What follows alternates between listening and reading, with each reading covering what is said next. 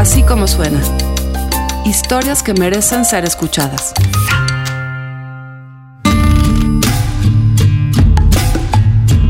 Alrededor de 500 mujeres mexicanas fueron deportadas de Estados Unidos en 2017. Dejaron a su familia del otro lado.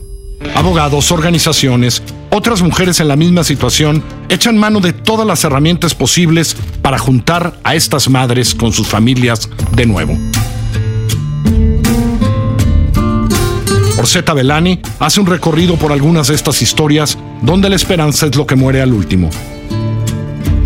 Así suenan madres deportadas sin sus familias. Mi nombre es Michael Alexander Paulson, el hijo de Emma Sánchez de Paulson, quien ha sido deportada por más de 11 años ya, y Michael James Paulson, su esposo. Pues me siento americano y mexicano a la misma vez. Y admiro mucho a ambos países y a sus personas, pero a los gobiernos no tanto. Michael tiene 16 años y se ve más grande. Tiene una barba pelirroja espesa, unos lentes oscuros y una idea clara.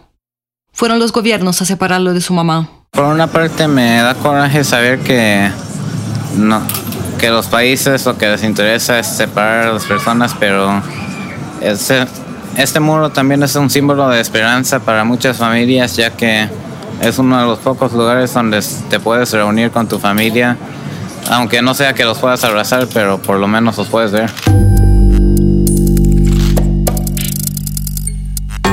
A Michael lo encontré en Tijuana, donde desde hace 10 años viaja de California cada fin de semana. Con su papá y sus dos hermanitos cruzan la frontera para visitar a su madre, Emma, una mujer mexicana que emigró a los Estados Unidos, fue deportada y ya no puede entrar al país. Nos citamos debajo del muro que divide Tijuana de San Diego, una valla pintada con murales que acaba en el océano. En este lugar llamado Friendship Park, cada fin de semana las familias de migrantes se hablan a través de las decisiones de la valla. Cuando nos encontramos, como cada domingo, había una misa con dos curas, uno del lado estadounidense y otro del lado mexicano. Dios está abriendo nuestro futuro este día. Cuando avisaron a su mamá que ya no podía vivir en Estados Unidos, Michael tenía cuatro años. No se acuerda de aquel día, pero Emma lo tiene perfectamente impreso en la memoria. Era el 6 de junio de 2006. Entonces Emma vivía en California. Aún no tenía sus papeles en regla, a pesar de estar casada con un estadounidense, y fue convocada a una cita a la Oficina de Inmigración de Ciudad Juárez, justo para regularizar su situación en Estados Unidos. Asistí a la cita de migración con toda mi familia. Salimos de Estados Unidos, toda la familia, veníamos felices, cantando en el camino, eh, soñando con qué íbamos a hacer cuando yo regresara. En un millón de años nos pasaba por la mente que yo no iba a poder regresar. veníamos haciendo planes con mi esposo de llevar a los niños a Disneylandia porque mientras yo vivía en Estados Unidos viví como encerrada, mi esposo no quería que yo fuera a otras ciudades o a otros lugares, no quería que yo infringiera la ley en ninguna forma. Él me decía que me esperara hasta que pudiera tener mi situación legalizada. Eh, entonces pues no viajábamos, no salíamos, no conocí y veníamos planeando y soñando llevar los niños a Disneylandia, eh, ir a Ohio a conocer a su familia.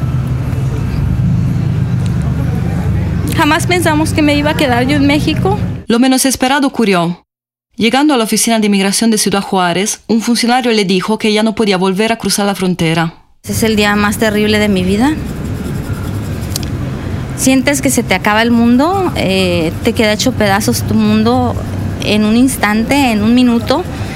Eh, el oficial de migración le dijo a mi esposo que hiciera lo que quisiera, que yo no iba a regresar en 10 años. Mi esposo le decía que él no podía vivir en México, que él no sabía cómo mantenerme en México, que él no sabía cómo vivir en México, cómo trabajar en México, que él no hablaba español. Y el oficial de migración le dijo, haz lo que quieras, tu esposa no va a regresar en 10 años. De Ciudad Juárez, Emma se fue en autobús a Guadalajara, con sus tres hijos y una cesárea reciente.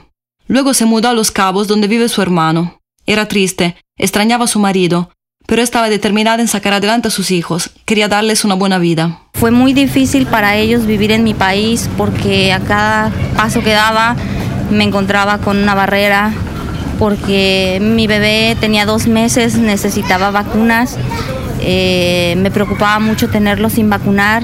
No me lo quisieron vacunar porque no era mexicano, porque él era un niño ciudadano americano y cuando quise meterlos a las escuelas no pude porque los niños eran ciudadanos americanos, necesitaban doble ciudadanía. Eh, y fue muchos problemas cada que, que, cada cosa entonces mi esposo dijo que cuando los niños cumplieran cinco años mejor se los llevaba a su país y ahí ellos podían empezar a estudiar sin tener que ponerlos en escuelas de paga porque yo los puse aquí en escuela de paga en el kinder pero era muy pesado las leyes mexicanas no apoyaron el regreso de Emma los trámites para sacar la doble ciudadanía a sus tres hijos eran demasiado caros y las escuelas privadas también Emma tomó así la decisión más difícil de su vida, separarse de sus hijos. Los mandó a vivir a California con su papá y se mudó a Tijuana para que para ellos fuera más fácil visitarla. Ningún ser humano es ilegal. Ningún ser humano. Ahí descubrió que hay muchas mujeres en su misma situación, las Dreamers Mom. Ningún ser humano. De acuerdo con el informe anual Migración y Movilidad Internacional de Mujeres en México, de la Secretaría de Gobernación, en 2017 han sido 468 las madres mexicanas deportadas que dejaron en Estados Unidos a sus hijos y algún familiar. En el año anterior habían sido 1019. En 2015 fueron 1064.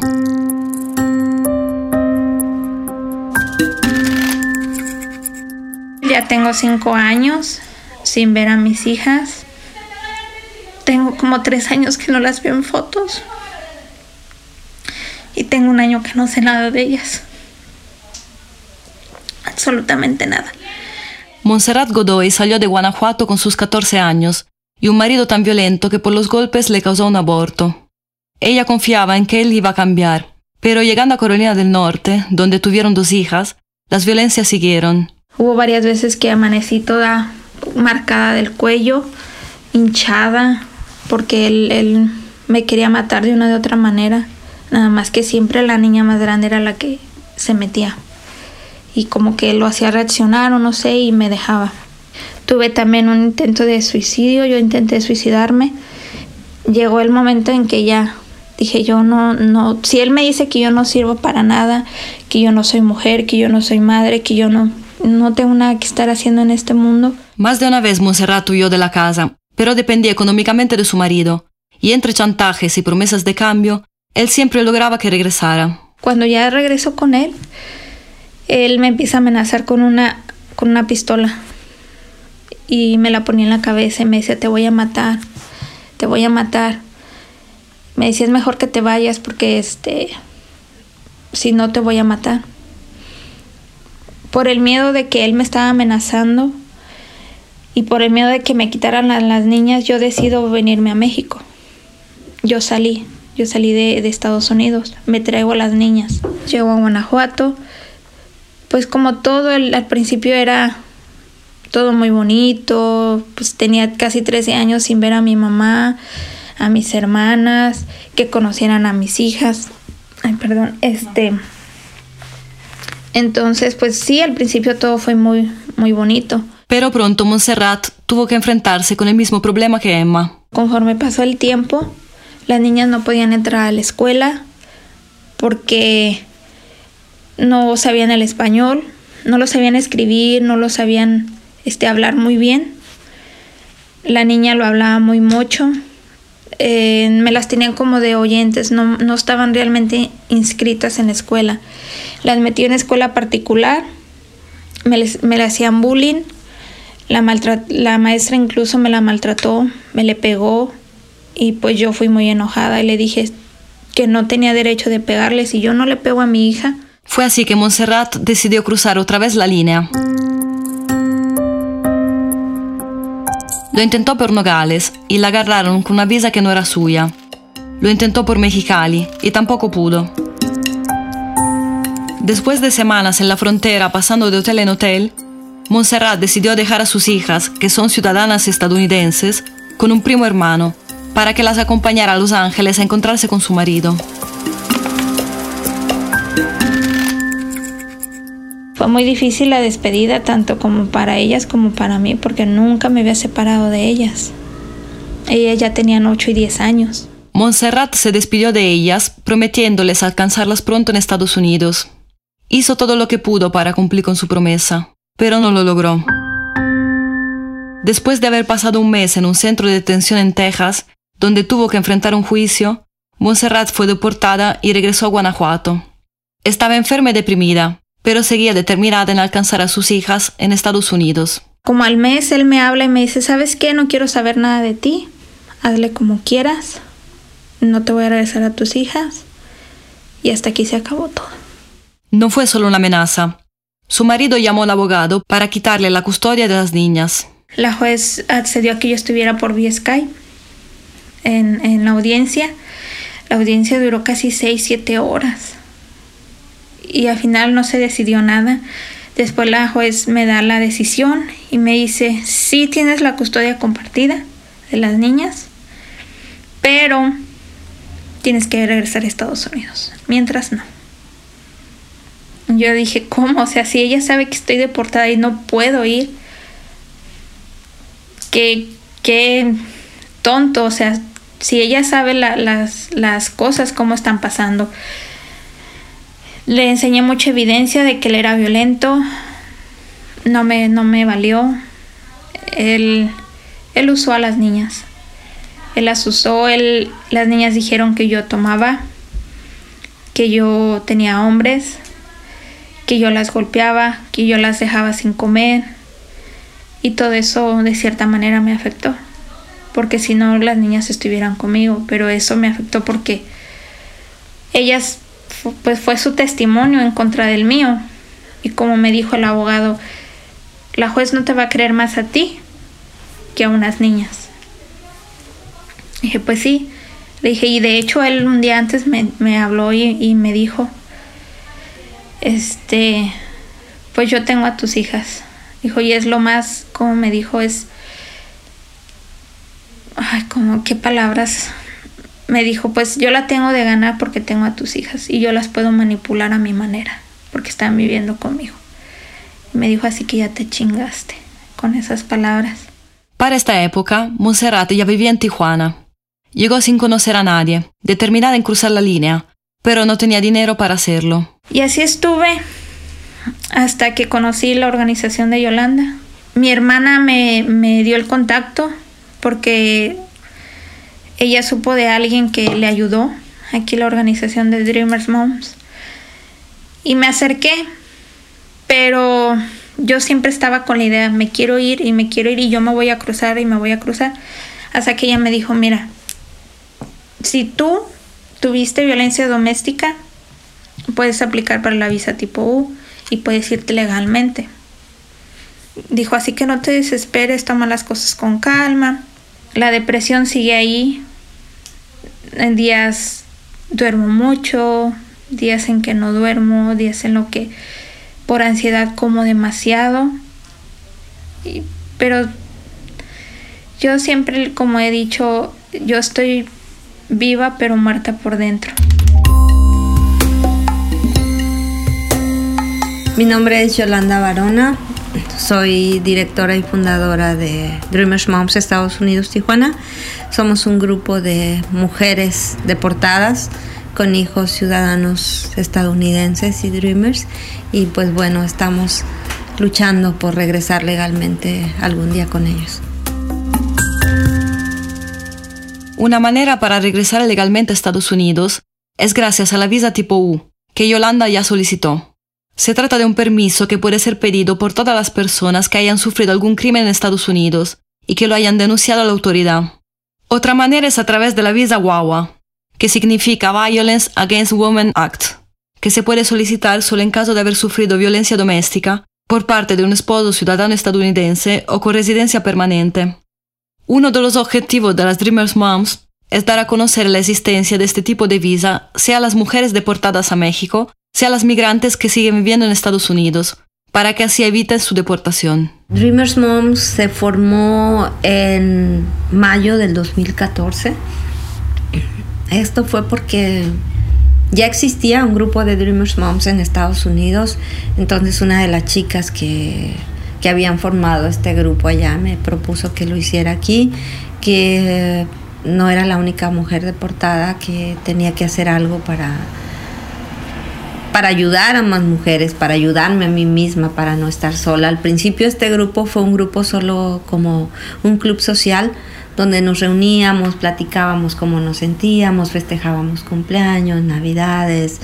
Eh, después empezamos a, hacer rallies en la línea íbamos y protestábamos siempre de manera pacífica, siempre pidiendo reunificación familiar, un alto a las deportaciones. En pocos años el colectivo de Dreamers Moms ha crecido y ha tejido relaciones con mujeres de Estados Unidos, México, Centroamérica, Europa. Hemos tenido aquí una mujer inclusive de Alemania que fue deportada a su país de su país ella viene para México, llega aquí a Tijuana porque su hija estaba en San Diego y para e, ella pensaba que a lo mejor el, papá de la niña podía traer a su hija a verla a Tijuana. Y no fue así, la mujer prácticamente enloqueció, la mujer se dedicó a, a las drogas y se perdió, se perdió una vida, se perdió una madre, y créeme que esas consecuencias no las está previendo nadie y no tenemos el número exacto, pero somos miles de mujeres separadas de nuestros hijos. Yolanda es de Guerrero y hace 25 años se fue a vivir a California con sus dos hijos pequeños.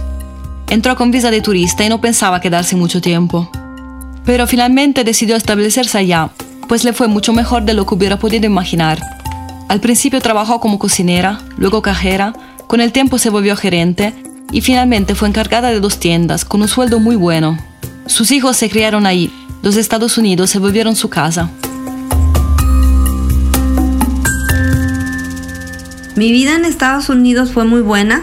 Afortunadamente nunca tuve ningún ataque racista, al contrario, eh, siempre fui bien recibida por, por la comunidad anglosajona. Un descuido le cambió la vida. El 31 de diciembre de 2010, Yolanda salió a México con su novio para dejar a la abuela de él. Era cuestión de 10 minutos, cruzar la frontera, dejar la abuela y regresar. Pero la revisión de migración fue más atenta de lo que imaginaba, y al descubrir que Yolanda era indocumentada, decidieron deportarla y castigarla de por vida. Mis hijos se habían quedado en casa, de hecho ellos me estaban esperando para cuando yo regresara íbamos a festejar el año nuevo, pues era el 31 de, diciembre.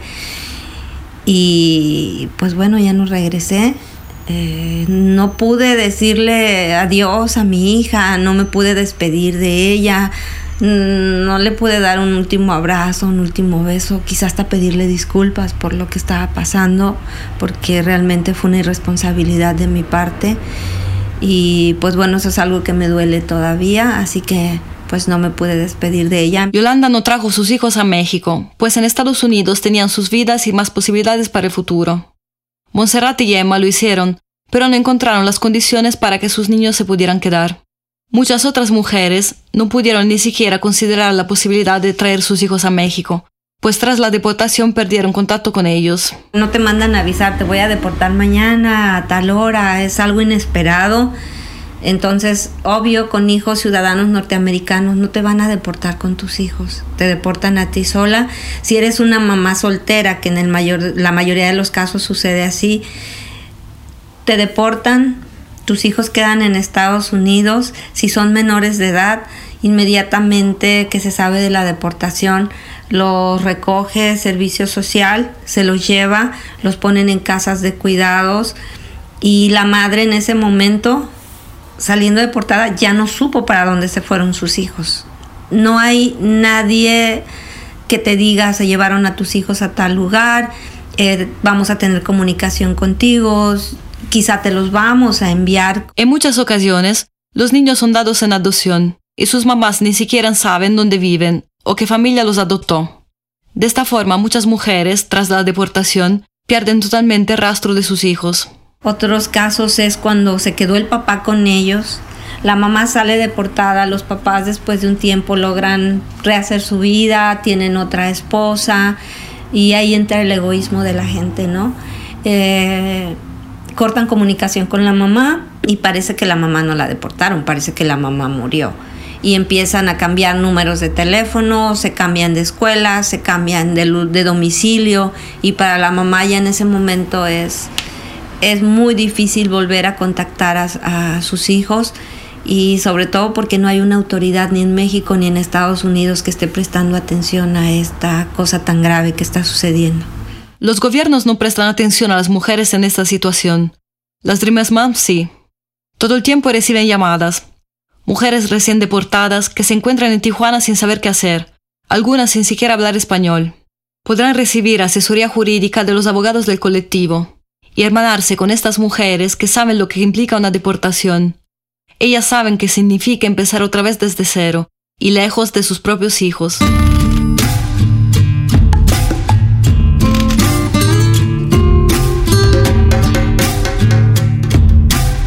Así como suena es una producción de puro contenido. La producción, el diseño sonoro, la mezcla y la música corren a cargo del equipo de BHD Studios. La dirección de producciones de Mariana Linares. Así como suena, es un proyecto de puro contenido. La dirección editorial es de María Scherer. Giselle Ibarra hace todo lo demás. Y yo, yo soy Carlos Pucci y les presento las historias. Les recuerdo que en Así Como Suena estamos en Google Podcast, en iTunes, en Spotify y por supuesto en así como suena.mx o en nuestra aplicación, Así Como Suena.